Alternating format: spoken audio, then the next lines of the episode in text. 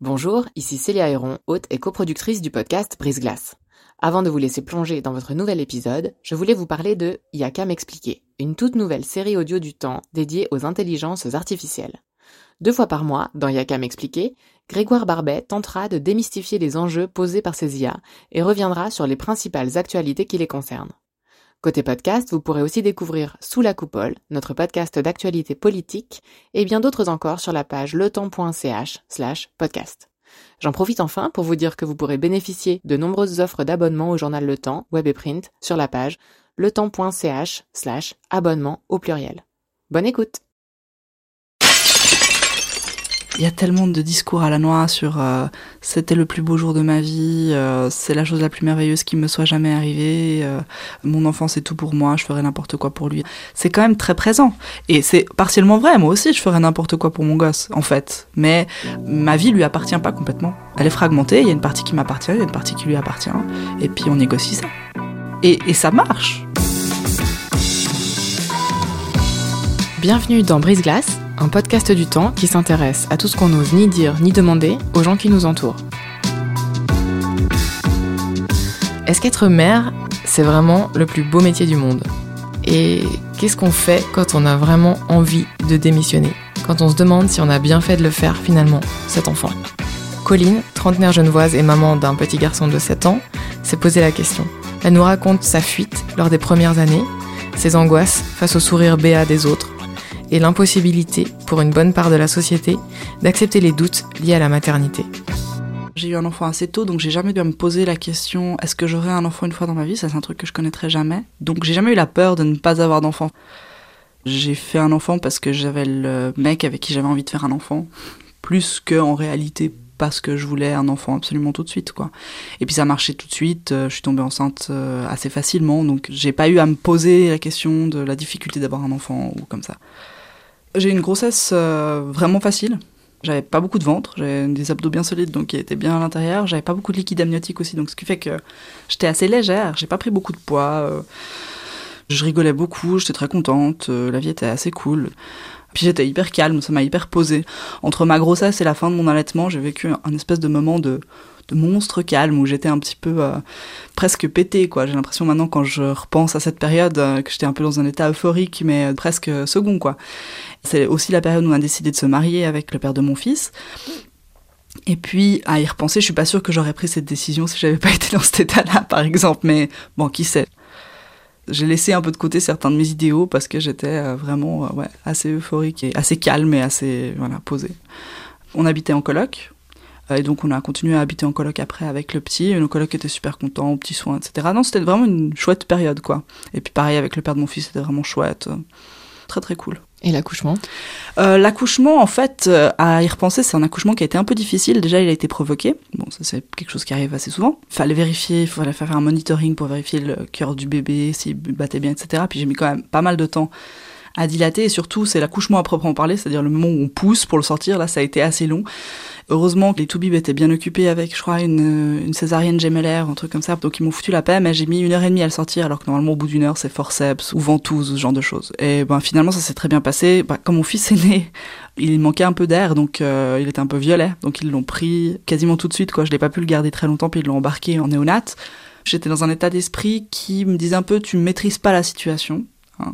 Donc laisse-toi aller, de toute façon tu peux pas décider exactement comment ça va se passer, tout ce que tu peux décider c'est d'être zen face à ce qui se passe. Donc c'était un peu ça mon état d'esprit.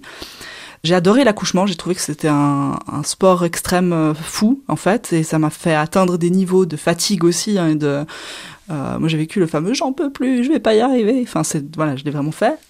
Il y a aussi des trucs un peu plus négatifs. Euh, euh, donc, euh, j'ai pas vu de toubib quasiment, hein, par l'anesthésiste qui m'a fait une péridurale. Finalement, au bout de 4 heures de souffrance, j'ai dit non, mettez-en moi une.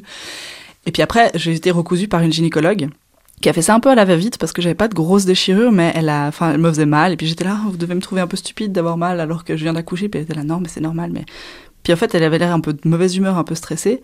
Puis tout d'un coup, tout le monde a été appelé pour ce fameux accouchement qui avait l'air d'être extrêmement compliqué. Et en fait, je me suis retrouvée seule dans la chambre. La gynéco m'a fini très très vite. Euh, elle est sortie, tout le monde était sorti, et en fait j'étais nue, les jambes écartées, dans les pose-pieds. Euh, mon fils était en néonate avec mon mari, et la porte était ouverte. Et j'étais toute seule là. Et là, je me suis dit, bon, soit tu pleures, c'était deux heures du match, je venais d'accoucher, j'avais pas dormi pendant 48 heures, soit tu rigoles. Et j'ai pris le parti de rigoler, et voilà, et maintenant je raconte cette histoire en rigolant. Après, j'ai un petit peu maudit cette nana parce que pendant deux semaines, j'ai eu les poings qui tiraient et qui grattaient, c'était horrible. Ça, c'est, on va dire, le seul hic que j'ai eu de l'accouchement euh, vraiment désagréable. Sinon, tout le reste, c'est des trucs qui étaient peut-être désagréables, mais maîtrisés et normaux, et du coup, ça s'est bien passé. Une fois que vous avez votre bébé dans les bras, qu'est-ce que vous vous dites? Ah bah c'était chou. Là, c'est un moment hyper chou. Enfin, je veux dire, euh, fatigué. En plus, il était chou, il dormait, il était adorable. C'était un beau moment. L'idée, c'était de partir de la mat le plus vite possible. Accouchement ambulatoire, si possible. Là aussi, il y a des toubibs qui ont voulu nous ralentir, euh, mettre la visite du pédiatre la plus tard possible pour qu'on rentre pas, parce que bon, il avait quand même eu une déficience respiratoire, il fallait... bref, donc on a dû un petit peu euh, se battre pour pouvoir euh, quitter, et du coup on a quitté la mat le soir même, ce qui a rendu l'arrivée à la maison super facile, quoi. Enfin bon, bref. Mais non, le truc, je dirais, enfin, pour parler du début de la maternité, c'est le fait que, suivant comment on peut se retrouver assez seul avec un bébé, qu'on connaît pas, euh, qui vient d'arriver dans nos vies. Et puis euh, les mecs repartent travailler euh, la plupart du temps et on se retrouve un peu planté avec un bébé. Nous, on avait de la chance parce qu'il commençait un service civil, mais plutôt un mois après que j'accouche. Donc on avait un, certain temps, mais ça passe super vite, quoi. Les 10 jours de congé maternité qu'on n'a même pas réussi à obtenir, c'est déjà complètement insuffisant. Puis ensuite, ben ouais, le risque, c'est de se retrouver seul parce qu'on n'est pas hyper à l'aise de sortir, parce que tout peut devenir hyper compliqué. Alors moi j'avais cette mentalité, encore une fois, hyper forte de garder ma mobilité. Pour moi c'était super important. Mon fils il était pas très gros, donc il était en écharpe, je sortais beaucoup, on, avait de la vie un peu partout, et donc ça, ça s'est assez bien passé. La, période qui a suivi, c'était aussi une période, voilà, je suis retournée chez mon gynéco, il m'a refilé la pilule, direct, sans vraiment négocier, j'allaitais, et je pense que tout ça, ça fait que j'étais encore dans un truc un peu... Euh, hormonal, je pense, euh, un peu euh, lié au, justement à ce calme que j'avais rencontré pendant ma, ma grossesse. Puis en fait, le moment de cassure, quoi, ça a été quand j'ai arrêté d'allaiter, puis en même temps, j'ai arrêté la pilule. Alors je sais pas si c'est l'un et l'autre ou les deux ou peu importe, ça a fait une espèce d'explosion qui a fait que tout d'un coup j'avais envie euh, de vivre à 100 à l'heure quoi et, c'était un petit peu incompatible avec avoir un, un enfant de, de 10 mois quoi. Et puis surtout, euh, j'étais aussi plus tellement, euh, enfin mon couple, il commençait à, me sembler moins intéressant, etc. Enfin vraiment une explosion, une, volonté de vivre euh, plein de trucs et pas forcément ma vie de famille quoi. Et ça, ça a été un moment assez difficile parce que je me suis rendu compte que ben, à partir de maintenant, ma liberté, elle était très conditionnée au fait que j'avais un enfant et que tout ce que je devais faire, je devais le négocier parce que surtout au début, il hein, faut, faut aussi se souvenir que les deux premières années, c'est des années qui sont quand même assez pesante. Et puis quand on est dedans, on se rend pas compte que c'est que deux ans. Je me suis sentie hyper étouffée à partir de ça, quoi. Et c'est à ce moment-là que j'ai commencé à avoir cette réflexion de me dire, mais qu'est-ce que j'ai fait, quoi? Est-ce que c'était vraiment la bonne chose? Et puis le truc que j'ai compris ensuite, qui était vraiment très très euh, paradoxal, c'est que symboliquement, quand vous pensez à votre enfant en vous disant qu'est-ce qui se passerait s'il n'était pas là, bah, en fait, symboliquement, c'est un peu tuer son fils, en fait. C'est un peu tuer son enfant, parce que ben, l'alternative pour qu'il soit pas là, c'est sa mort. Et du coup, il y a un truc vraiment de culpabilité ultra puissant qui vient, parce que, évidemment qu'on veut pas tuer son enfant, évidemment qu'on pense pas à tuer son enfant, mais l'option qu'il soit pas là, c'est ça. Donc là, ben ouais, il y a une réflexion qui commençait à, à naître, et puis beaucoup de culpabilité, euh, dans le sens où je voyais les gens autour de moi faire des deuxièmes enfants.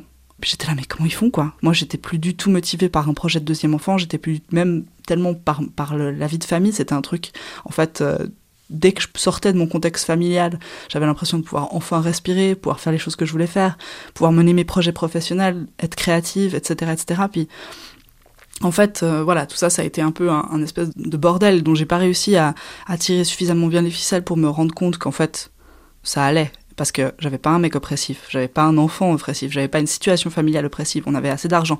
Tout ce que j'ai lu sur la maternité avec des femmes qui euh, étaient working poor et qui en pouvaient plus parce qu'elles se trouvaient dans ces situations structurelles de merde, c'était pas mon cas du tout. Moi j'étais bien. Comment est-ce que ça se traduisait euh, concrètement, ce désir de finalement revenir en arrière? Euh, Je pense que j'ai été un petit peu rejetante. J'ai fait ce que je pouvais pour ne pas l'être et puis euh, mon le père de mon fils euh, a aussi bien géré ça mais je pense que la réaction c'était aussi euh, j'avais des moments avec lui mais j'avais aussi des moments sans lui. Pour moi c'était important de pouvoir faire mes trucs et je pense que je fuis un petit peu. J'ai pas mal fui mais j'ai pas en fait je me rends compte c'était pas que ma relation à mon fils c'était ma relation à ma famille en général et que c'était aussi parce que mon couple peut-être me stimulait plus que du coup tout cet ensemble là un week-end avec ma famille ou un week-end toute seule où je pouvais faire ce que je voulais etc ben le week-end toute seule m'appelait plus parce qu'en fait c'était plus ça que j'avais envie de faire. Et en fait ma relation avec mon fils, elle s'est vachement améliorée à partir du moment où je me suis séparée. Parce que tout d'un coup, c'était ma famille à moi, c'était un projet familial qui me convenait et que j'avais choisi moi. Puis maintenant, je suis de nouveau en couple avec un mec qui s'entend hyper bien avec mon fils. Et du coup, tous les projets qui vont dans le sens d'un truc en famille, les trois, je suis hyper motivée et ça me plaît énormément. C'est aussi le couple, l'enjeu, il n'y a pas que l'enfant. Il y a aussi le fait que on est entouré par des modèles familiaux très classiques, euh, où on nous vend du bonheur, euh, où on nous vend euh, une table du petit déjeuner avec Nescafé et, et maman qui fait les tartines et papa qui fait les... Enfin voilà, on, on, vend ça partout. Puis on voit ça aussi autour de nous dans les familles qui nous entourent. Typiquement, le truc qui était vachement difficile pour moi, par exemple, c'était d'aller manger chez ma belle famille. Parce qu'il y avait tous les frangins frangines qui avaient aussi leur situation familiale, ils avaient tous l'air heureux, ils en faisaient tous 12. Et puis moi j'étais là, mais comment vous faites? Alors je faisais le poker face pour essayer de tenir dans cette situation, de faire semblant que ça allait bien, mais je passais mon temps à me dire mais j'ai pas du tout envie de ça. En fait, ça ne m'appelle pas. C'est pas du tout ça que je veux dans ma vie. Donc d'une manière ou d'une autre, je devais me sentir contrainte, quoi, liée à un truc qui me convenait pas. Et puis j'arrivais pas à comprendre ce qui se passait. Et encore aujourd'hui, c'est assez difficile pour moi de me dire qu'est-ce qui s'est passé. Et puis euh, bah, un jour, je me suis retrouvée en fait avec une copine euh, dans mon jardin à essayer de discuter avec elle parce qu'on avait des trucs à se dire. Puis il y avait mon fils et ses deux enfants qui jouaient, puis on n'arrivait pas à parler parce qu'il y avait tout le temps des enfants qui venaient nous chercher pour un truc, etc. Puis elle, elle avait l'air d'assumer ça bien, etc. En réalité, je pense qu'on a tous des difficultés. Hein. Je pense que c'est pas une facilité pour personne, mais je me sentais mal à l'aise d'être la seule. J'avais l'impression d'être seule au monde à part gérer ça. Et puis euh, le soir, je tombe sur un article de rue 89 qui s'appelle euh, Le regret d'être mère. Un article qui était pas très bon au demeurant. Il y avait plein de trucs un peu confus dans l'article autour du regret d'être mère. Justement, confusion entre euh, le postpartum, euh, les situations structurelles compliquées, etc. Enfin, c'était un peu tout ensemble. Mais il n'empêche que cet article ouvrait une brèche qui est toujours ouverte aujourd'hui, de dire, en fait, euh, il y a des femmes qui regrettent d'être mères, et c'est pas des mauvaises mères, c'est des femmes normales, qui ont l'impression de s'être fait flouer par ce projet de maternité qu'on leur a vendu et qui est trop. Et je l'ai posté sur Facebook en disant c'est hyper intéressant, c'est vrai que c'est il y a des difficultés, etc. Et je me suis pris un shitstorm dans la gueule des, gens autour de moi qui ont commencé à faire des assimilations entre mes combats féministes et cet article, ou qui commençaient à dire des trucs genre pathétiques, comme on peut dire ça. Enfin bref, j'ai jamais vécu un truc aussi violent sur les réseaux sociaux. C'est le truc le plus violent que j'ai vécu sur les réseaux sociaux, et pourtant j'en ai vécu quelques-uns.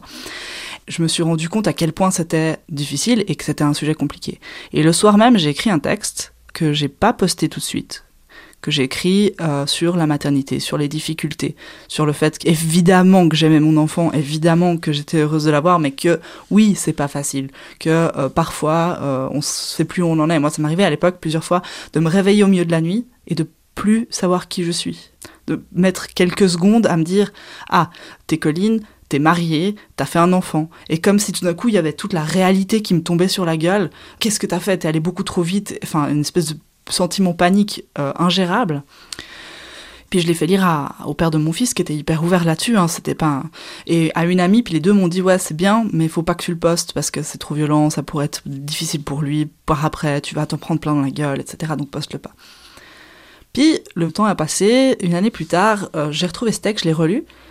Puis je me suis rendu compte qu'en fait, grâce à ce texte notamment, et aussi grâce au fait que, je sais pas, la situation avait évolué, je me...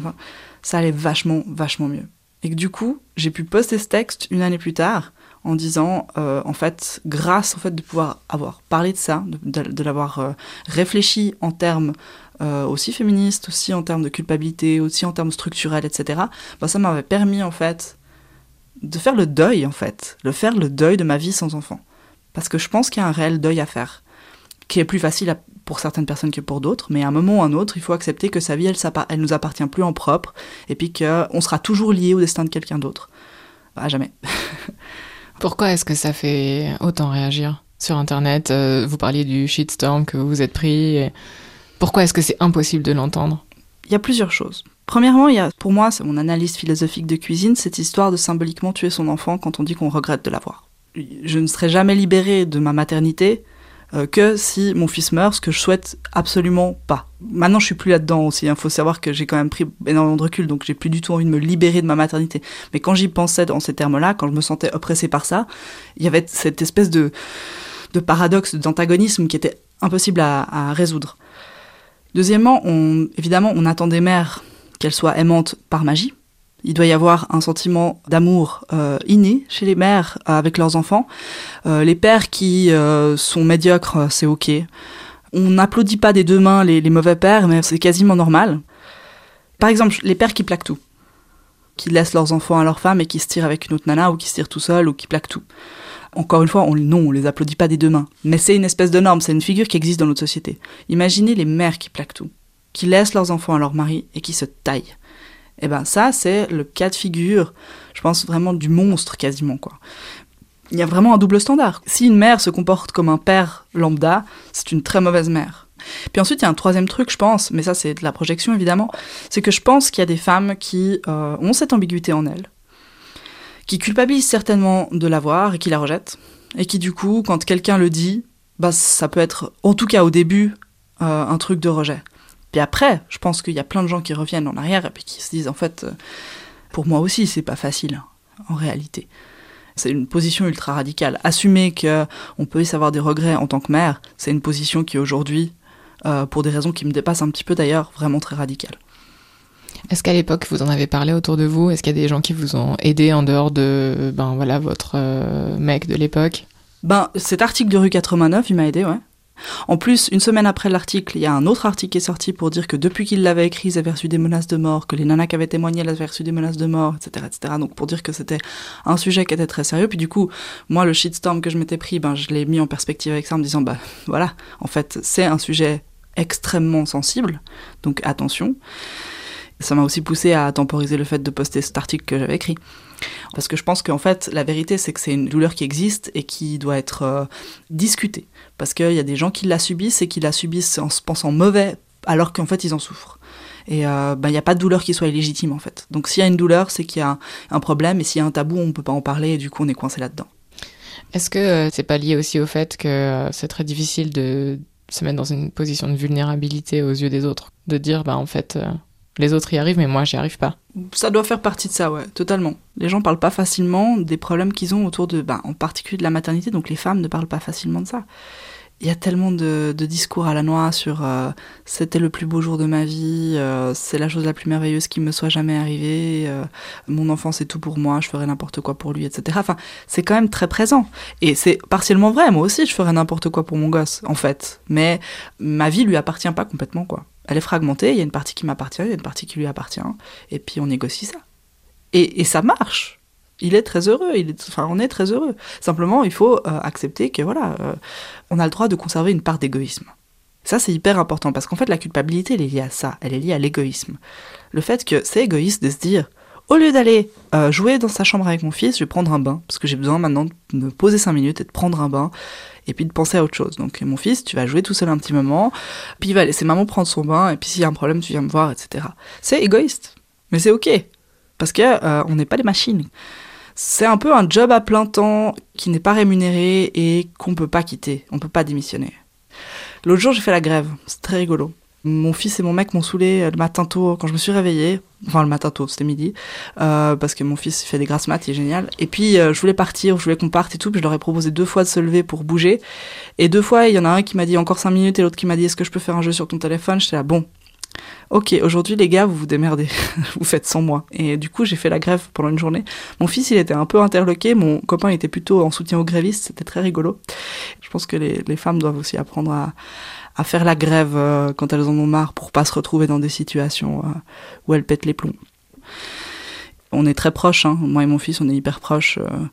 Aujourd'hui, la situation, elle me semble vraiment bien. Mais j'ai besoin d'espace. J'ai besoin de mon espace, j'ai besoin de moments pour me poser et lire.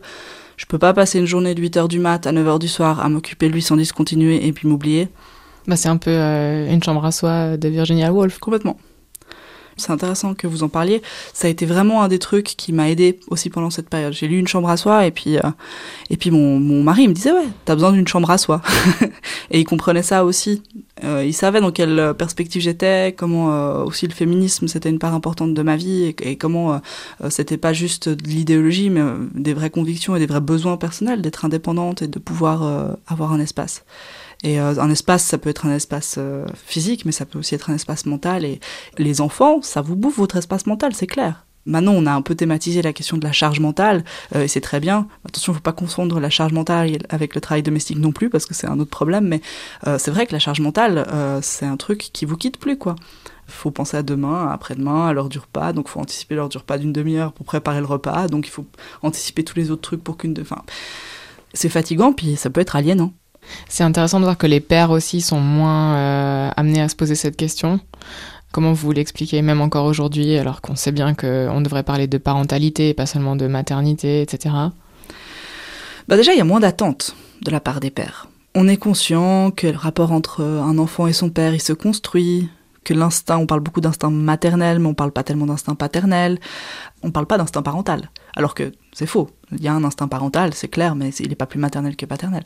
Donc en fait, on a vraiment une société dans laquelle on a décidé que tout ce qui était autour de la parentalité, c'était du domaine du féminin. Et l'amour, euh, toute forme d'amour confondue, mais particulièrement l'amour filial, c'est un truc qui appartient au domaine du féminin. Et il doit être naturel. Il y a encore une grosse notion de les femmes sont naturellement enclines à euh, faire des enfants, à s'occuper de leurs enfants, à aimer leurs enfants, etc. Alors que c'est pas vrai. Il y a forcément une part de protection euh, instinctive qu'on a par rapport à ses enfants, mais est-ce que c'est ça qu'on appelle l'amour? J'ai pas eu problème à aimer mon fils, j'ai toujours aimé mon fils. Mais la situation de mère, le rôle de mère, est un truc qui me collait pas à la peau. Surtout dans un cadre familial dans lequel je me reconnaissais pas. Maintenant, je suis une mère euh, super épanouie, notamment parce que j'ai accepté d'être la mère que je suis et qui a euh, ses forces, ses faiblesses, euh, et je suis vachement bien entourée aussi dans mes faiblesses, dans le sens où euh, le père de mon fils, il a aussi endossé pas mal par rapport à ça, c'est-à-dire qu'il s'est rendu compte qu'il y a des trucs sur lesquels j'étais moins bien, et que ces trucs-là, il les fait lui. Vous parlez de ce modèle social qu'on érige en exemple de la petite famille, avec la mère qui fait les tartines, etc. pour quel modèle social vous militez-vous ce que je reproche au modèle social, c'est le fake happiness. C'est le fait que si vous avez ça, vous êtes forcément heureux. C'est ça qui vraiment qui me pose problème. C'est presque bateau, mais moi ce que je veux pour les gens, c'est qu'ils puissent choisir leur modèle et être heureux dans quelconque modèle. Et en fait, ce que je trouverais important, c'est qu'on est justement qu'on axe plus sur le bonheur que sur le modèle. Typiquement, bah, le modèle, il est hyper hétérosexiste. Euh, on voit extrêmement peu de pubs, par exemple, hein, avec des couples euh, de même sexe, notamment avec des enfants. Et quand il y en a, ça fait toujours des histoires, il y a toujours des gens pour dire qu'on encourage euh, l'homosexualité ou je sais pas quoi. Euh, ça, c'est un exemple, parce qu'en termes familial, c'est quand même un des gros enjeux. On parle aussi assez peu de monoparentalité ou de famille recomposée. Enfin, ça commence gentiment à, apparaître. Il me semble cet hiver, j'ai vu une pub de Manor où il y avait deux parents manifestement euh, parents célibataires qui se rejoignaient puis qui allaient manger avec leurs enfants ensemble. Enfin, je pense que c'est un modèle qui commence à, à venir. Quand on dit divorce, on pense toujours forcément à quelque chose de négatif, mais c'est pas vrai. Moi, mon divorce, en l'occurrence, qui s'est très bien passé, j'ai encore des super bonnes relations avec mon ex-mari, on est encore soudés dans notre famille, on a toujours une famille, on, est de fait toujours une famille. Ça nous a permis tous les deux, en fait, d'être plus heureux dans notre vie. Et je pense que du coup, ça a permis aussi à notre fils d'être plus heureux.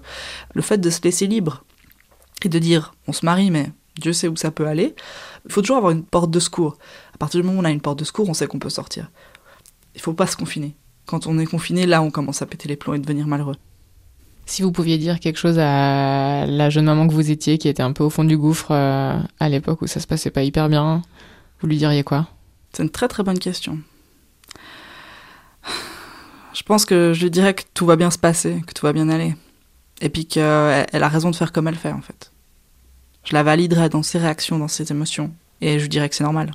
À défaut d'être validée par le reste de la société à défaut de ne pas avoir cette discussion dans la société. Je suis pas sûre. Moi, quand j'ai écrit mon article, typiquement, j'ai pas été invalidée. Au contraire, parce que j'appelais une certaine empathie. Je disais pas que j'étais une mauvaise mère, je disais que j'étais une mère qui avait souffert.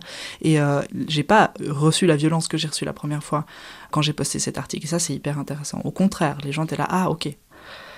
Ce qu'il faut, c'est un espace de discussion avant tout.